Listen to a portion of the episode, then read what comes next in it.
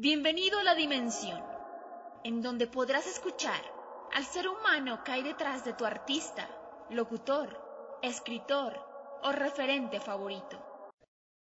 Esto es My Personal Feel, Feel, Feel, Feel. Hola, ¿cómo están? Mi nombre es Augusto Repiso y quiero enviarle un saludo muy grande a mi gran amigo Camilo Montañez, una persona extraordinaria, un ser humano maravilloso, muy cumplido, muy honesto, muy juicioso y lo digo de verdad, de verdad. Tengo la dicha y fortuna de trabajar con él, además de ser su amigo y nada, no puedo decirte Cami, sino eh, que te deseo lo mejor en la vida, eres un gran profesional y cada día te preparas más para eso. Eh, creo que tus alumnos deben estar muy honrados por tenerte en clase y por poder contar contigo como el maestro maravilloso que eres. Te mando mis mejores deseos siempre, siempre estás en nuestra mente y en nuestro corazón, sigue siendo ese ser extraordinario que eres y el maravilloso profesional que cada día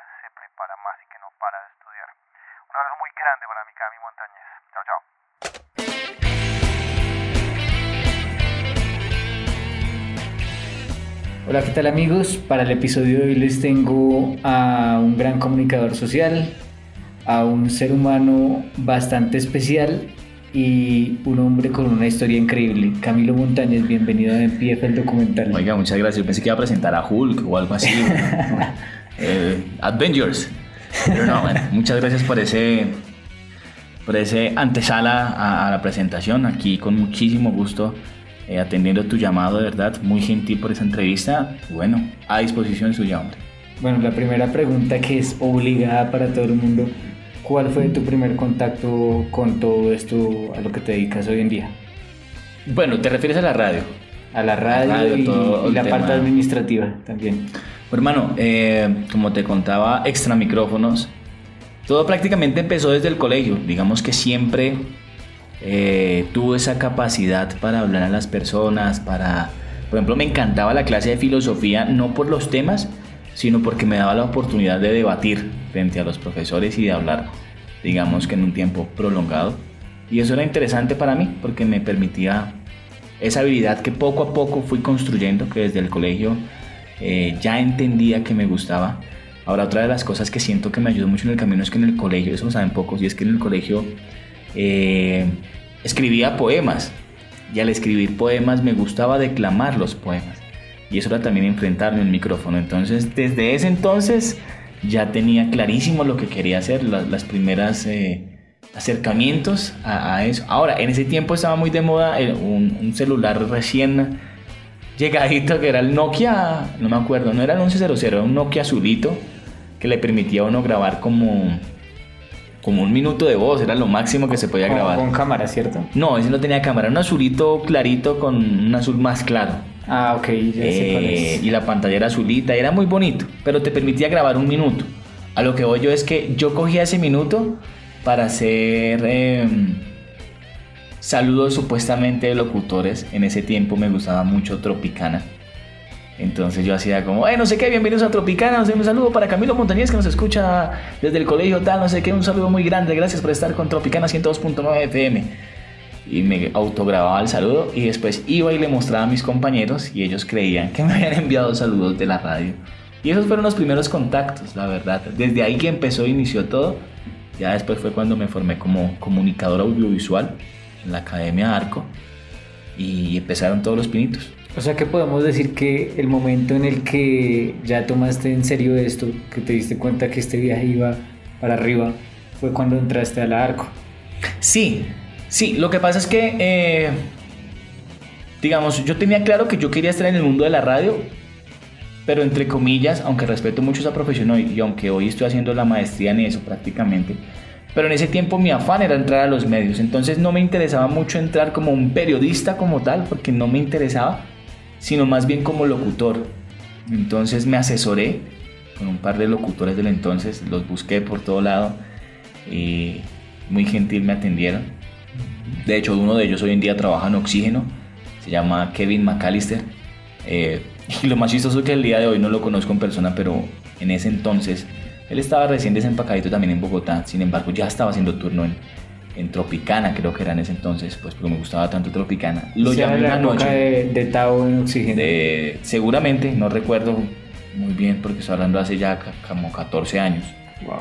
Y entonces lo llamé una noche que estaba de turno, le dije, mi hermano, soy Camilo Montañez, yo pienso que tengo madera para ser locutor, sé que necesito una oportunidad, que me aconseja y de verdad que ojalá escuchen esta entrevista algún día porque, hombre, fue muy querido, me atendió pues, ex- pues por, el, por el teléfono y me dijo, hermano, no vaya a estudiar periodismo, estudie comunicación audiovisual, producción de radio y locución, que eso le puede abrir más la puerta a la entrada a un medio que no como periodista directamente, que se demora mucho más. Y él fue el que me recomendó que estudiara eso. Llegar al arco fue unas fue pues uno dice casualidad, pues yo le llamo cosas de Dios, porque yo no iba buscando el arco. Es más, yo no fui a buscar el arco, yo estaba trabajando, la que fue fue mi mamá a buscar dónde iba a estudiar y yo había buscado unas cosas por internet, no me acuerdo. En todo caso, ella me llamó como a las 12 del mediodía, tanto lo recuerdo que me dijo, no papito, yo no encontré esa dirección, yo me voy. Cuando llegué en la noche, llegué muy triste, por supuesto, todo el día yo, no, pues hermano, ni modo. Llegué en la noche de trabajar y, oh sorpresa, había unos folletos que decían producción fotográfica, manejos de equipos de televisión y audio, voz comercial, locución. Y yo, ¿qué es esto, mami? Dijo, no, papito, yo ya me iba a ir. Y preciso había un señor en la esquina y le dije, mire, es que yo estoy buscando esta escuela que no me acuerdo originalmente la que estábamos buscando. Y el señor le dijo, no, pues yo no conozco nada de eso, pero aquí en la esquina dictan clases de eso, no sé qué. Y pues resultó ser siendo la Academia de Arco, para fortuna mía. Y, fui muy feliz el primer día que entré a clase, el primer día que fui allá a la Academia de Arco, porque, porque fui muy feliz. El- recuerdo que la entrada era un vídeo transparente y estaba lleno de etiquetas de, de emisoras de Colombia por todo lado. Y, y cuando entré al salón y vi los micrófonos y vi la consola, yo lloré, lloré porque, porque sabía que ahí estaba empezando algo muy grande para mí. Eh, tú decías ahorita extra micrófonos que de las personas con las que tú estuviste ahí, solamente ha- hay una también rodando por los medios. Eh, ¿Quién es ese afortunado de haber conocido a Camilo? Eh, Entonces, él trabaja hoy en día en Blue Radio. Eh, tuve la fortuna de, de- de haberlo podido, o bueno, de haber podido, digamos, quien dice, mover un poquito las cosas para que en un tiempo trabajara conmigo, o mejor dicho, recomendarlo. Y trabajó un- conmigo un tiempo en, en RCN, en Antena 2, trabajamos juntos como operadores máster. Y hoy en día él trabaja en Blue Radio, se llama Andrés Bernal. Andrés Bernal. Andrés Bernal, el flaco, le dijo yo. Y el flaco también es un tipo de radio. Él hizo, lo que pasa es que cuando él hizo el curso conmigo, lo de comunicación, él ya había hecho cositas en la emisora de Suacha llamada Radio Rumbo, una emisora de salsa comunitaria, pero él ya había hecho mucha locución ahí. Entonces nos volvimos muy buenos amigos, además que me encanta la salsa, yo también lo escuchaba. Fue chistoso, yo lo escuchaba en Radio Rumbo y tiempo después terminé haciendo los separadores para ellos. ¿Mm? Yo grababa los. eh, un DJ con estilo propio, Andrés Bernal, en Rumbo Estéreo. Yo les grababa los separadores y terminé siendo amigos de todos los locutores. Y bueno, digamos que ahí empezamos a ser muy, muy buenos amigos. Y hoy en día él está en Blue, como te digo. Y bueno, ya continuando, o sea, ahí empezó todo. Pero entonces ahora coméntanos cómo continuó la historia de Camilo Montañez. Bueno, hermano, entonces eh, tenía muy claro que, que, la radio era lo mío y que yo simplemente necesitaba una oportunidad, no necesitaba más. ¿Qué hice yo? Aproveché al 100% las clases que tuve en la Academia Arco, o sea, no había clase que yo no me disfrutara, no había clase que yo no preguntara mucho y eso es algo que siempre le inculco a las personas que, que por fortuna puedo darles clase o puedo darles algún consejo y es que sean preguntones. Eh, que pregunten, yo en las clases siempre preguntaba para qué es este botón, para qué es este cable, cómo se llama este cable, cómo se llama tal cosa, esto para qué sirve, qué debo hacer aquí. Y todo eso lo iba guardando y todo eso lo iba ahí, ahí, acopilando, acopilando hasta que se volvió un gran conocimiento, por lo menos de muy buenas bases, porque tiempo después, eh, cuando empecé a hacer las pasantías, eh, las empecé a hacer en una emisora que se llamaba 1430 AM Radio, una emisora que quedaba al occidente de Bogotá, atrás de la clínica al occidente en Kennedy. Y era feliz, era feliz porque, pues primero eh, me hicieron entrevista y todo para ir, eso fue genial. Pero mira cómo son las circunstancias de la vida. Yo trabajaba aún en ese entonces en una empresa de telas. Yo entraba en la empresa a las 7 de la mañana. tenía clase a las 6 de la tarde, todos los días acá en la 37 con Caracas. Eh, y solo podía tener una hora de prácticas todos los días. Ah, Entonces, ahí ya estaba, todavía estabas en la arco. Sí, ya estaba finalizando el último año. Ok. Y, y pues se me dio la oportunidad de hacer las prácticas, eh, lo cual fue muy bueno. Además, vuelvo y te digo, yo creo que mi Dios ha sido muy misericordioso conmigo porque a mí me faltaba un año, me salieron las prácticas y había compañeros que ya se iban a graduar y no habían conseguido prácticas de nada. Entonces, todo iba sobre marcha, sin embargo no fue fácil. Como te digo, me tocaba, me hicieron el favor, la persona que, que en ese entonces me dio la oportunidad de hacer las prácticas con él, era un señor que tenía un magazine llamado Germán Díaz Sosa. Él hablaba sobre liderazgo y sobre cosas, era un magazine. Entonces me decía, pues hermano, venga aquí a la, a la emisora desde las 5 y media hasta las 6 y 40 yo le valgo eso todos los días por una hora y un poquito más si quiere. Y me ayuda. Yo listo ya. Eh, fue difícil porque uno de mi casa a la emisora era retirado, entonces cogía un bus hasta allá.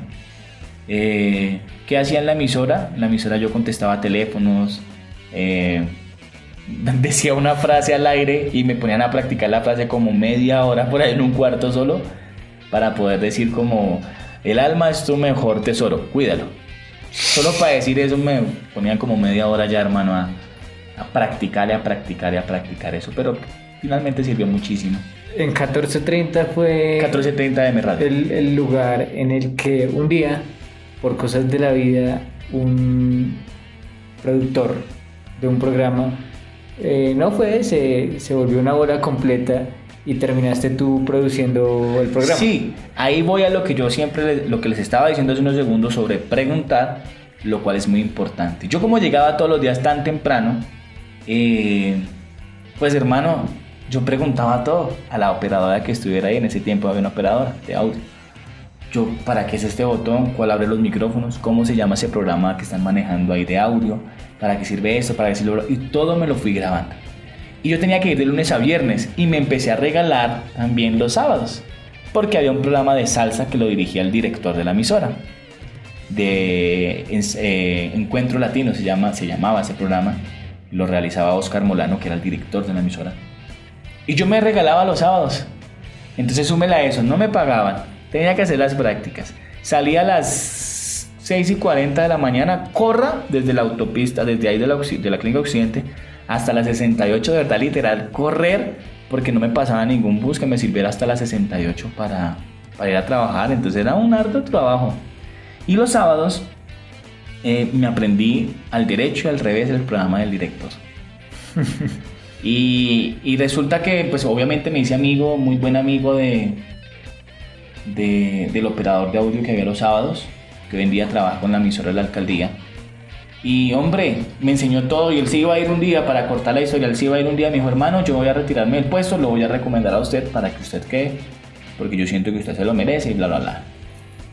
Con tan mala sorpresa que al siguiente sábado que llegué, eh, no estaba el que me había recomendado, ya se había ido, pero lo peor es que ya estaba el reemplazo, o sea, había otro pelado, lo cual fue muy duro. eh, pero pues como quien dice, yo disimulé y pues indagué. ¿Y usted quién es? Y no sé qué. No, yo he trabajado con William Vinasco, he hecho esto, he hecho lo otro. Y dije, no, pues este man es un teso. Pues, ¿qué le hacemos? Ya, Aprendamos de él. ah, digamos que pasemos este sabor amargo por ese día y pues disimulemos y ya nos vamos más tarde. ¿Qué más hacemos? Con tan buena sorpresa también que empezó el programa, yo no sé qué le dio a, a la persona que estaba ahí, hermano. Yo no sé si todo lo que me estaba diciendo era carreta o era por chicanear o no sé. Se volvió una bola, dejó en bache la emisora ahí en pleno programa el director. En vez de mandar la canción de que había en el, en el soundtrack del disco, eh, sacó el disco de la bandeja, entonces no había música, no había cortina, no había nada. El man dejó en bache en un segundo todo. Y ahí llegué yo, super Camilo Montañez, a, a arreglar todo en un segundito. Les hice muecas a los direct- al director, le puse la cortina. Como ya me lo sabía de memoria, les abrí los micrófonos, cuadré el CD, le pregunté qué canción era y arreglé todo en un segundo. O sea, de Camilo Montañez pasaste a ser Clark Kent. Clark el Clark Kent del sonido ahí. Hermano, pues sí, mire que las oportunidades tienen que aprovecharse. Bastó eso eh, para que el, el lunes siguiente tuviera la llamada a las 7 de la mañana el director diciéndome que lo disculpara por no haberme tenido en cuenta. y que si quería ese puesto que era mío. Y así fue. Eh, otro día que lloré fue ese. Me sentí muy feliz porque era mi entrada triunfal como tal a ser parte de una emisora. Entonces me daban mi carnet oficial de ser miembro de una emisora, iba a tener turno de jockey al aire, iba a ser parte de la emisora como siempre lo había soñado y ahí empecé en 14.30 M Radio. Ahí tenía 19 años más o menos. Tenía 19 años recién cumpliditos. Wow. Eh, y empecé ahí, hermano, a hacer radio, hacer turno de jockey. Lo que más recuerdo es que un diciembre, el único diciembre que estuve, porque duró 8 meses nomás, fue maravilloso, hermano. Estar al aire y poder programar música y que los clientes te llamen y que feliz año y que no sé qué. Y, y yo sí, vamos con Pastor López y no sé, eso era algo... ¿Qué, ¿Qué se siente que a uno le guste la salsa? Porque sé que tú eres fanático de la salsa. Sí. Y en un diciembre, en una emisora como esta o Radio 1, Sí. que ahorita hablaremos de Radio 1 porque el siguiente paso creo que fue Radio 1, puedas programar canciones como Asalto Navideño en esta Navidad y todas las canciones navideñas de Willy Colón y Héctor Lavoe. No, yo, yo no lo veo por el lado de la salsa, sino por la mística y la magia que encierra una época como esa. En las personas crea un efecto diferente. Les da alegría, les da emociones, les mueve sentimientos. Y eso se expresa, y eso se siente a la hora de presentar una canción. Que esa es otra de las cosas que, que me apasiona a mí estar en la radio y es eh, transmitir la alegría de un merengue, de una salsa, de un vallenato. Independientemente que sea amante de la salsa, no importa, uno es locutor para cualquier género. Entonces uno, uno tiene que tener la capacidad de entender que cualquier canción, así sea de rock, de merengue, de vallenato, de bachata, de reggaetón, te transmite. Y tú esas sensaciones también las puedes transmitir. En pocas palabras, para traducirles a todos ustedes, si quieren ser locutores o si quieren ser músicos, porque también está el caso de los músicos, Sí, nosotros no tenemos el por qué decir, ay, eh, es que yo no toco esto porque es que yo, yo soy metalero. Yo, yo soy salsero, Sí. sino No, claro, uno tiene que ser versátil. Y uno puede presentar una salsa como puede presentar un reggaetón. Lo que pasa es que si hay locutores que se especializan mucho. Tú escuchas un locutor de la X y saben bastante lo que están hablando y saben de los grupos. Porque en cierta medida les gusta muchísimo el rock. Y está bien. Sí, no- eso no quita que uno no pueda presentar otra canción de otro género. ¿Sí? Eh, presentar un Sergio Vargas con la, con la pastillita y emocionarse y vamos a poner alegría y si es un día gris y está lloviendo pues ponga la alegría ¿sí me entiende? o si es el caso de una emisora más hablada pues la seriedad del caso no tiene que ser muy versátil en esa cuestión y bueno, ya, ya, ya duraste ocho meses y cuál fue el siguiente paso. duré ocho meses y por la buena relación que había tenido con un profesor de los de la Academia ASPO que en ese tiempo ya estaba trabajando en RCN Radio pues me llamó sin haber yo pasado hoja de vida de RCN dijo hermano hay una vacante yo lo quiero referenciar a usted se le mide eh, le pagan solo el mínimo Eh, yo en ese tiempo tenía dos trabajos tenía el la emisora a fines de semana y tenía entre semana la, la empresa de telas, o sea, ganaba muchísimo más. Entonces era una decisión difícil porque uno era eh, llegar a la gran manzana de la radio, sí, pero dos, dejar dos trabajos que te dan más dinero. Sin embargo, lo hice. Le dije, voy con toda. Eh, otro día que lloré, el día de despedirme de 1430 M Radio. Yo soy muy llorón. Parte fundamental de Camilo Montañez. Pero me despedí de RCN Radio y, y fue maravilloso. Lo llevo en el corazón siempre, siempre lo llevaré en mi corazón a todos los que estuvieron ahí, Santiago Santa Coloma, eh, bueno, se me escapan muchísimos. Hay otro que trabaja, Willy Rodríguez, hoy en día trabaja en RCN Radio también. Eh, Tremendo locutor. No, Willy Rodríguez, él no es locutor, ¿No es él es operador de máster de, la, de RCN Radio La Básica. Ah, ok. Eh, pero es maravilloso encontrarte gente con los que tú has cultivado una carrera. Y eso da respeto. No te da respeto hacia ti, sino que digo yo, referente, tú respetas, tú sientes cariño, sientes que hay una carrera detrás de, de- de algo y, y eso no puedes dejarlo pasar por alto. Y puedes experimentar una experiencia que, pues, si la logras experimentar en los medios, porque los medios, a pesar de ser una pasión tan hermosa, Sí, es algo tan traidor en cierta medida, y es que cuando logras encontrar ese tipo de personas en otros lados, eh, tú sientes la lealtad y Sí. vas, vas a ver esa lealtad no de amigos, sino la lealtad hacia el trabajo, de que por más que los medios sean de resultados y todo este tipo de cosas, eh, tengas esa lealtad hacia tu trabajo y te respeten tu trabajo. Total. Eso, eso se construye con tiempo. Eso se construye con los años, como todo. Te empiezas a respetar eh, porque conoces y porque tienes experiencia. No eres un pintado en la pared sin pasar al tema de los egos, que eso es indispensable, ¿no? Pero sí reconocer que hay un trabajo arduo detrás de todo lo que has podido lograr. Eh, entonces me llamaron de RCN, me fui a trabajar, empecé a trabajar como operador máster de Antena 2, eh, la emisora o el Sistema Nacional de Deportes de RCN Radio. Ahí empecé mi carrera O sea, en con RCN. Casales, con... No, Casale todavía no estaba. En ese tiempo estaba, todavía está eh, Pache Andrade, eh, eh, Bocha, me imagino. Henry El Bocha Jiménez, Marden Devia, eh, el profe Vélez. el profe Vélez, en ciclismo todavía está el profesor, me escapa el nombre, de automovilismo Germán Mejía Pinto, eh, hacíamos con Natata Giraldo un programa que se llamaba eh, Hoyo en Uno. Digo hacíamos porque yo controlaba, pues ellos eran los que locutaban, pero, pero uno se hace parte de esa familia. Y empecé a ver ese monstruo de la radio, que es RCN Radio. Una empresa ya grande, con diferentes eh, emisoras, con muchas cosas. Y en, en Antena 2 duré un año y medio. Resulta que, vuelvo y te digo, las oportunidades no a veces están de frente en las cuestiones que uno desea inmediatamente. Yo, además de saber que quería una oportunidad como locutor, sabía que era muy bueno con, con el manejo del máster.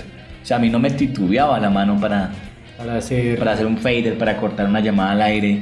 Soy muy bueno con el máster. Bueno, no sé si todavía porque hace rato no hago máster, pero, pero en ese tiempo era muy bueno. Y pues hermano, debido a esas habilidades, debido a esas habilidades, eh, una, una, un día me llamaron del noticiero La FM, ahí mismo, que necesitaban un apoyo porque un asistente máster. El, el, el máster de la FM son como 32 canales, hermano. Eh, se vive mucha atención. En ese tiempo estaba el noticiero de Vicky Dávila. Y pues O es muy difícil manejar toda esa atención de un noticiero. Eso, eso es algo. Fuego candela, hermano. Ah, Ahí apareció Camilo Klein a luchar por la justicia otra vez. Totalmente. El operador de audio que todavía está ahí, eh, Oscar, eh, Oscar Tetero le dicen, de cariño. Eh, pues hermano, es un tipo que también conoce muy bien la consola, que es muy bueno con su trabajo, pero pues precisamente por la, por la dificultad de manejar esa consola y por la dificultad de manejar la atención con Vicky Dávila y con todo lo que sucede alrededor, los periodistas, los corresponsales internacionales, las notas, la pauta, todos esos momentos se unen y eso es tenso. Pues él no había podido salir a vacaciones ese rato porque no había nadie que se le midiera. Y yo subí con toda la intención, me fue muy bien, Oscar pudo descansar y de ahí me volví como el segundo operador intencional de, de la FM. Aunque De- siempre hay tres operadores, pero el central en ese tiempo pude ser yo y durante mucho tiempo intercambiamos con, con Oscar. Eh, Dejaste atrás ya antenados. Sí, me fui a Antena 2, pues no porque haya querido tampoco, sino porque pues ya se me ordenó también eh, que tenía que pasar la FM. eh, y fue un paso chévere, porque también empecé a conocer otra gente, empecé a respetar muchísimo más el tema del periodismo, que es algo muy serio. Los periodistas verlos buscar sus fuentes, sus noticias, trasnochar por realizar notas, eso también es un cuento muy arduo de los periodistas a los cuales uno tiene que felicitarlos porque es un trabajo difícil, no es fácil. Y, y- y empezar a vivir otras cosas, ya no estaba ni siquiera en una emisora musical, aunque la FM tiene las dos, pero era más, por ejemplo, está en el noticiero, hermano, donde están corriendo, donde la noticia, donde eh, la Rexy, donde el noticia de última hora, las fuentes, las chivas. eh, ¿Cómo funciona una emisora como la FM o como la W? Porque pues digamos, son conceptos serios, pero más juveniles para personas Sí, entre los lo- 25 y 40 Las emisoras años. como productos como tal están estratificadas y están ordenadas en un término socioeconómico donde están dirigidas a, a cierto target, a cierto perfil de personas, ¿sí? Eh, todas las emisoras son así. Pero en el caso de la FM eh, maneja, entre comillas, un doble producto. Entonces maneja los programas hablados, noticiosos, magazines, como los originales, como el noticiero en este momento. Pero también maneja franjas musicales. Ujú. Pero, por ejemplo, entonces ahí ya depende de la cabeza del director. Eh, pero en este caso, eh, la FM maneja anglo. pop anglo. Entonces en las franjas musicales se presenta música y pues hay muchas veces interacción con los oyentes a través hoy en día del WhatsApp, ni siquiera las líneas telefónicas, sino el WhatsApp. Y eso, esas emisiones manejan doble- sobre todo los programas hablados más. Y las franjas que no hay, pues se maneja música. Pero no es el típico de jockey de, ay, bienvenido, no sé qué, no. La FM, por ejemplo, en el caso de la FM, una W, eh, tiene que ser un DJ más sobrio. O sea, un Manolo Más. Belón. ¿Más que? Manolo Belón. Eh, bueno, sí, en la FM está Carlos Sarria, están eh, Alejandro Villalobos, eh, pero es más por ese lado. Mm, Es más presentar un Coldplay, es más presentar un Aerosmith, Un Paul McCartney, Paul. McCartney, bueno, bandas así, Maroon 5, con Sugar, no sé, tiene que ser más sobrio, pero sin perder, sin caer, eh, que esa sobriedad no se convierta en algo aburrido. Luego, en la FM, hermano, eh, ya llegó Antonio Casale a ser parte de RCN Radio. Bueno, de Antonio Casale tengo una anécdota muy bonita que tengo que ponerla sobre la mesa y es que cuando yo estaba en 1430 M Radio, alguna vez me tocó ir a apoyar las transmisiones de fútbol al estadio.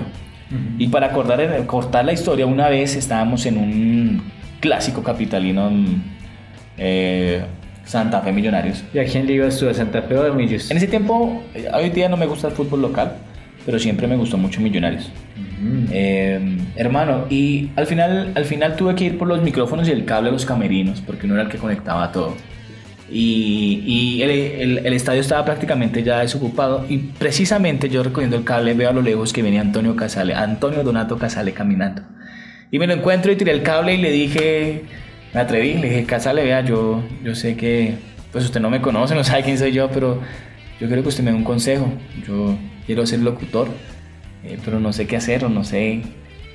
Hermano, y nunca voy a olvidar eso porque fue de película. Antonio, Antonio es un tipo, Antonio Casale es un tipo queridísimo, es un tipo de bien, es un tipo muy generoso. Antonio Casale, de verdad que es una de las personas que yo llevo en mi corazón con mucho cariño.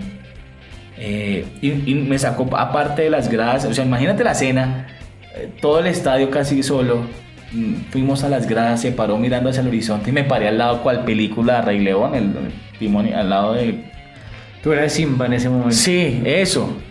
Y Casale se cruzó de brazos y empezó a mirar hacia el cielo y me dijo, hermano, él habla así muy desparpajado, hermano, pues, ¿yo qué le puedo decir? Primero, que nunca se rinda. Eh, que no crea si le dicen que su voz es fea o que no puede lograr, porque si no, míreme donde estoy yo. Si me hubiera puesto a eso. Y si le cierran la puerta en alguna cosa, vuelva e intente. Él me acuerdo que me decía, a mí me han cerrado mil veces y míreme donde estoy. Creo que más o menos fueron las palabras, hermano. Y mire cómo es la vida. Años más tarde, como unos 5 o 6 años, me lo encuentro en la FM. Por supuesto que él no se acordaba de mí. Pero fue inteligente. Él, pensó, él empezó a manejar unos programas después del noticiero y no había productor. Y Camilo Montañez muy sagazmente le decía, Cásale, mire, ya le produje esto. Ah, bien, chino, chino, bien, bien, bien. Él es así. Sólido, Ah, sólido. o sea, Una de las palabras que- que tanto él dice es sólido. Sólido, sólido. Yo le gusta, sí, sí, póngalo, póngalo. Y me empecé a ganar la confianza y el cariño de él. Y un día lo cogí cortico, como se dice, le voy a Casale, yo soy locutor, yo sé que usted no se acuerda de mí, eh, pero yo estudié, ya me preparé y necesito una oportunidad, una nomás, para empezar a hacer locución. Me dijo, hermano, pues yo tengo que tener cuidado, pues porque no quiero meterme con la gente que trabaja con Vicky Dávila, pues por respeto. Eh, pero si vemos la oportunidad, la hacemos. Y así fue. Como un mes después me llamó, mi, mi trabajo en el noticiero era arduo. A mí me recogía la móvil en mi casa como a eso de las 4 de la mañana. Wow. 3 y 50, 3 y media. Me echó a las 4 y 20 ya tenía que estar yo en el noticiero, a preparando todo para cuando llegara Vicky a las 5 de la mañana. Entonces, claro, yo a la 1 de la tarde ya estaba mamado, cansado, con hambre y sueño, lo que tú tienes. y, y una vez, como a las 1 de la tarde, ya me, me llamó Casale. ¿Qué hubo, Ca- qué hubo, Jeff? Yo la Casaleta. Jeff, eh, tengo un remoto comercial, un directo, en Ayuelos. Eh, ¿Me lo puede hacer? Obviamente no le vamos a pagar nada, pero pues lo quiere hacer. Bueno, hágale. Claro que sí, señor. Y lo más bonito es que el, el remoto era en medio del programa de él. O sea, él me daba el paso, imagínate. Antonio Casale me daba el cambio a mí. O sea, después de seis años que mirando al horizonte en las tribunas. Ahí estaba Antonio. Donato Casale dándome la oportunidad a mí.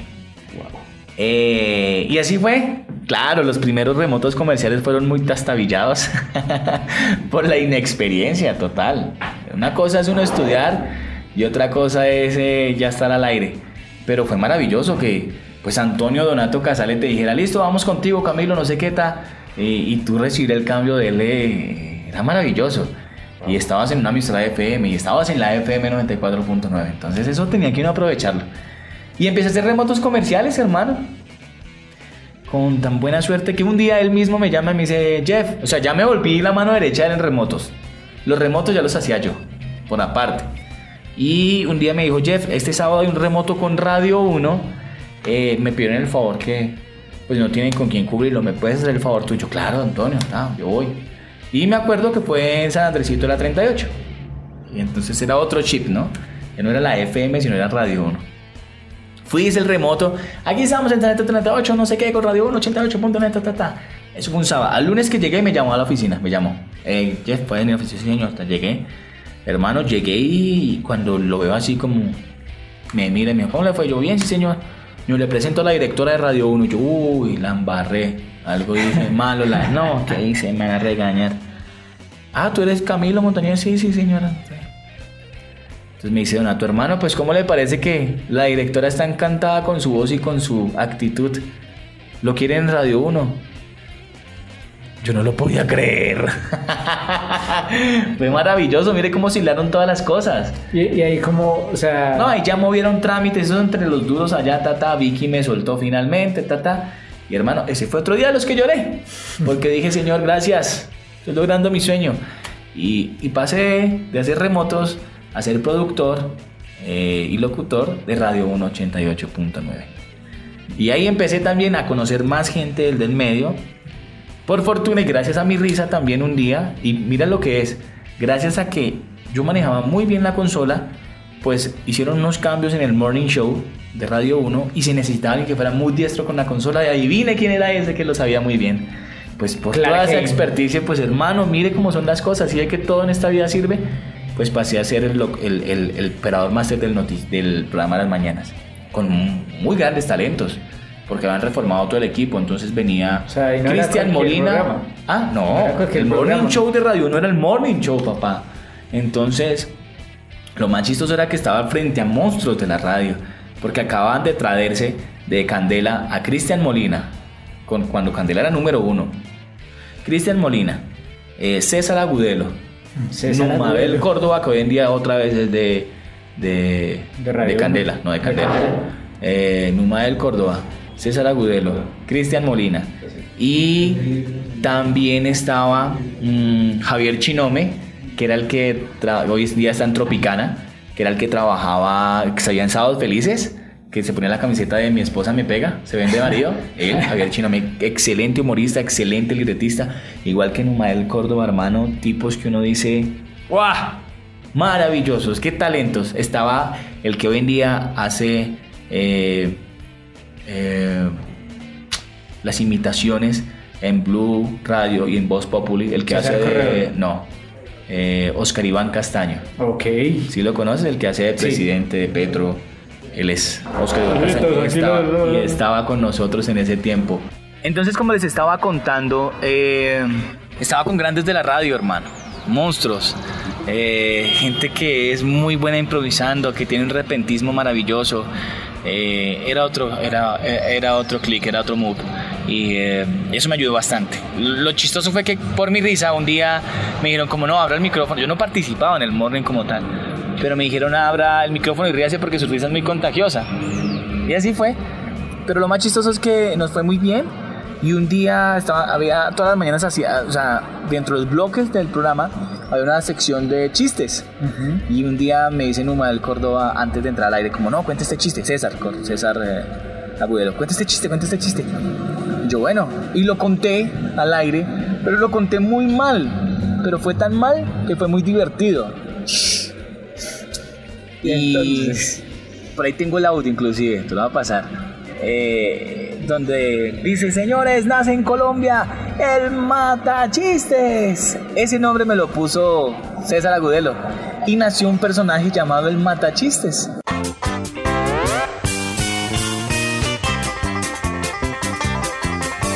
Aquí estamos con los tiros al aire en Radio 1. Está en la casa del buen humor. Increíble, pero cierto. En Radio 1 a las 9.47 ¿Qué minutos pasó? se quiere lanzar nuevamente con otro chiste. Él insiste. Después de haber fracasado no una, sino dos veces. Ah, este Ah, puede ser catalogado como el Samuel Moreno del. Los- el nule de la- del, del Son buenos. Ay, huepucha. Que, que llega la profesora donde Pepito y le dice, Pepito, hábleme de la luna.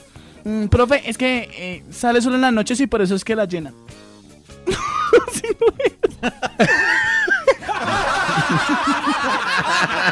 Fuera eso no los cuenta bien, se los tira, fuera eso se los tira. El matachistes. Ah, el matachiste, ese es el personaje.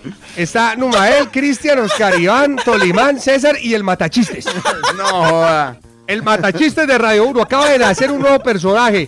Radio 1 acaba de dar a luz, rompe fuente, dilata y pare a este personaje. El matachistes. Voy yo. Voy yo. A, a Cristian Molina. Dice- Aprenda, señor matachistes, cómo es que se cuenta un, un, un gracejo humorístico. A ver, el señor que tiene en esa botella. Agua, señor policía. Muestra a ver. Pero esto es vino. Alabado sea el señor. Está, está el, el, el- papá. Sí, señor. el papá le dice al, al entrenador de fútbol del colegio del chino. Dice, ¿qué? ¿Qué entrenador? ¿Cómo ve a mi chino? ¿Cómo ve a mi pupilo? Dice, ese jugador promete. Promete. ¿De verdad? O sea que lo metemos a jugar en las inferiores de algún equipo. No, que va. Lleva cinco años prometiéndome que va a jugar mejor y nada. Ay, llegó un campesinito, llegó un campesinito a un instituto educativo. Decía, buena su merced. Es que vengo porque tengo ganas de escribir, de leer, que no sé nada. Yo soy analfabeta y no sabo ni escribir ni leer. Entonces, como acá dice que se ayuda para que usted aprenda a leer y a escribir, entonces yo vengo a matricularme. ¿Cuánto vale? Yo pago el año si es necesario. Pero por favor, ayude, matricúleme. Yo mire, yo soy analfabeta, no sé leer ni escribir. Yo quiero estudiar con usted. Traiga, claro, sí señor. Traiga sus papeles, lléneme este formulario y lo firmo.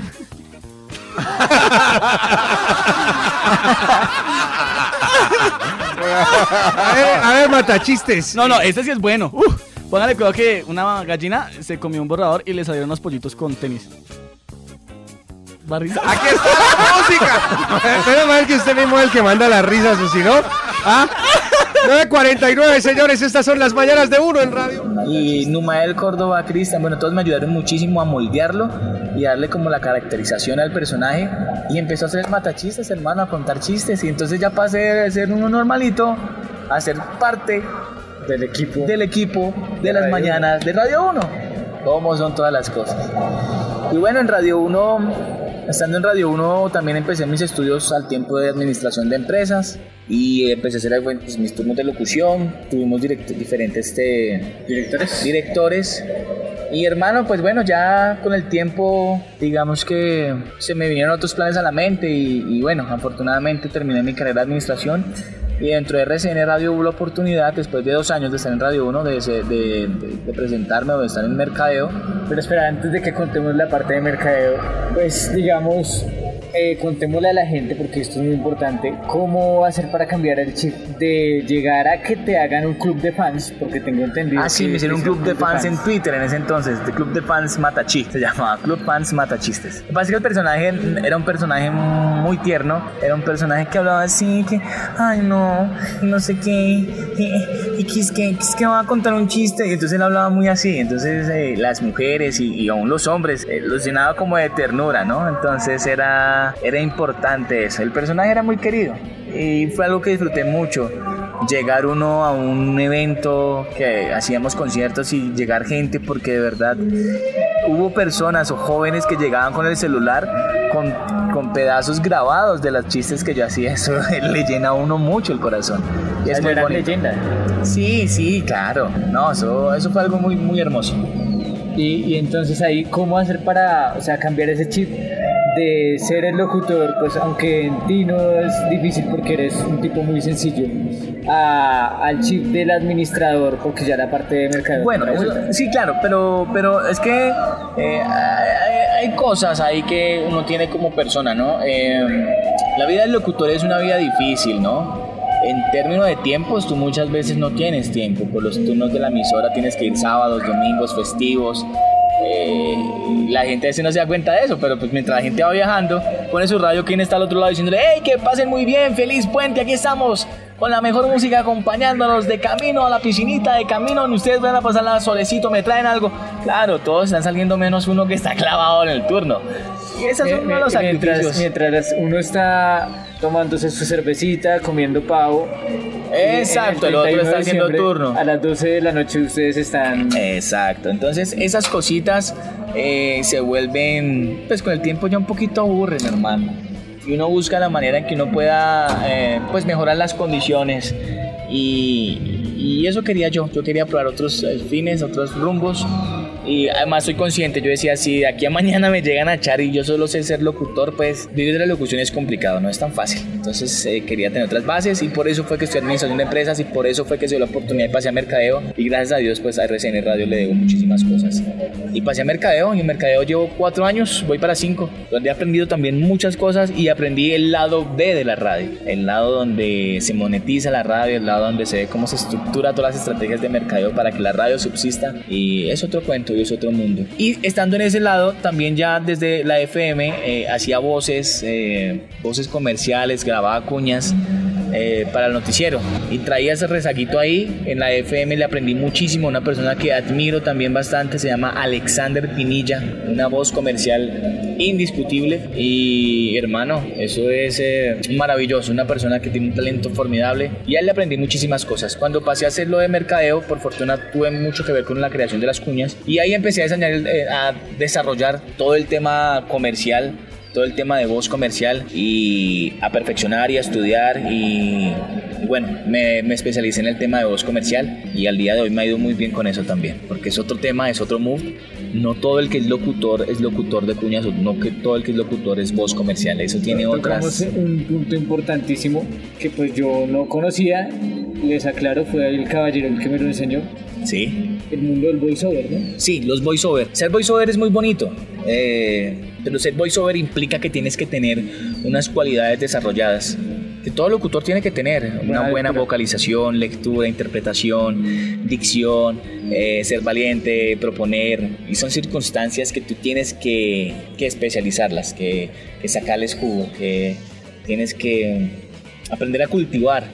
Y así fue. Yo creo que en estos 6, 7 años que ya, 6 años por ahí que ya llevo haciendo voz comercial, me ha ido muy bien. He sido voz de, de muy buenas marcas. Eh, sí, fui la voz dos años de iShop, tu experto local de Apple. En estos momentos soy la voz de Ulmantur Cruceros. Cruceros como somos. Eh, y bueno, bueno, eso es bonito. Escuchar la voz de uno en, en un comercial de televisión o de radio es maravilloso. Pero súmale a eso, pues que te paguen por algo que tú te estás divirtiendo como los futbolistas, no en la misma proporción, ojalá, pero es algo muy bonito. Claro. Y ahora mismo, pues ya estudiando eh, una maestría en comunicación. La, la comunicación para mí es fundamental en todo este cuento y, y es maravilloso. Y formando también alumnos que están dedicándose al tema de la locución, de la producción. eh, ah, alternamente también hago el cuento de presentar eventos, que también es muy importante, el manejo de la tarima. Tú Claro me que- contabas en una ocasión cuando nos dictabas clase a nosotros Sí. en la Escuela Vocal de Colombia que pues el día anterior habías tenido un evento y pues que te tocó negociar porque pues tú no, no cobrabas la cantidad que te querían pagar Sí. sino esa cantidad la cobrabas por hora pero que es fantástico ver cómo te ganas la confianza de una empresa y muy seguramente Sí, eso te es- contratan como ya el presentador Eso es indispensable, total, eso es indispensable. Tú no puedes, digamos que como siempre tu hoja de vida va a ser el trabajo que tú realices. Tú no puedes pretender pedir por algo que no has mostrado.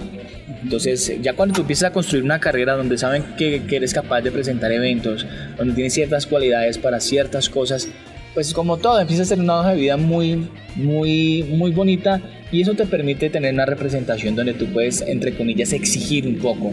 Eh, porque tienes calidad, porque tú vendes calidad, porque tú vendes pues para lo que te has entrenado y para lo que has justificado tus cosas. Eso no es aprendido de la noche a la mañana, eso no se aprendió en un día, eso no, no es porque yo quiera decir que presento eventos porque si no, eso hubo detrás todo un tema de, de, hacer muchísimas tarimas, de manejar gente, de mirar y emular a grandes personas. Presentadores por excelencia, por ejemplo, eh, Cristian Molina, César Agudelo, presentadores por excelencia de tarima. Eh, una persona que trabajó conmigo también en tarima y en la emisora Radio 1 que se llama mm, Cristian CJ, que hoy en día está haciendo unas cosas en oxígeno, también gran presentador, gran disjockey. Pero lo que les decía es emular, es mirar de esas personas uno qué puede tomar, qué le puede servir y cómo saca adelante esas cosas para que le sirvan por eso. Y eso es Camilo Montañez hoy en día, hermano. Eso es lo que he construido hasta el día de hoy. Bueno, ya para cerrar antes de cualquier cosa, toda esa trayectoria es muy linda, pero digamos, ¿qué consejo le darías a las personas que escuchen este podcast el día que ya tú no estés en este mundo, en la Uy. mejor vida? que, que algún día va a venir y ojalá sea muy lejano, porque me da miedo la muerte. Yo siempre, con el compañero que te digo, Andrés Bernal Flaco, siempre decíamos como haciendo historia, haciendo historia. Eh, es, que, es que haya una historia de contar de Camilo Montañez. Que mis hijos o mis nietos, si Dios lo permite, tengan una historia de contar. Una historia de perseverancia, de no rendirse, de tener fe en Dios, de creer en uno mismo, que uno puede lograr las cosas. Eh, yo soy de los que me uno, los que firmemente creo que uno a veces simplemente necesita, necesita una oportunidad. No necesitas más, una oportunidad y aprovecharla y sacarle el jugo. Y, y si te caes, volverte a levantar. Y si te dicen que eres malo en tal cosa, pues perfecciona, perfecciona esa cosa que haces mal y hazlo bien. Y, y eso es lo que quiero que se cuente de Camilo. Un tipo alegre, un tipo soñador, un tipo de bien, digo yo.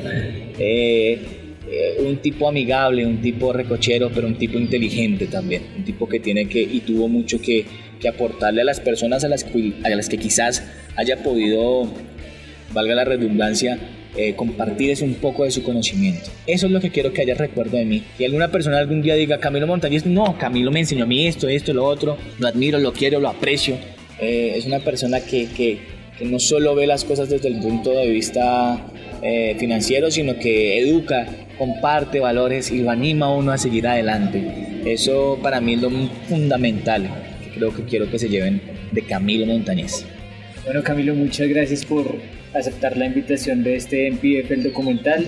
Han tenido acá en un episodio de Camilo de Llorente, a El del sonido, Clark por los sonido. Sonidos. Y nos vemos hasta un próximo episodio. Oiga, muchísimas gracias a usted, Sebastián, por eh, esta invitación tan bonita. Eh, y adelante, firmes todos adelante, batallando por las cosas que sueñan, que anhelan, y siempre pensar en que uno puede ser una muy buena persona. Uno puede ser perfecto quizás, pero si hay cosas que uno tiene que corregir, corregirlas y tratar de ser lo mejor para uno y para los demás. Amén. Gracias.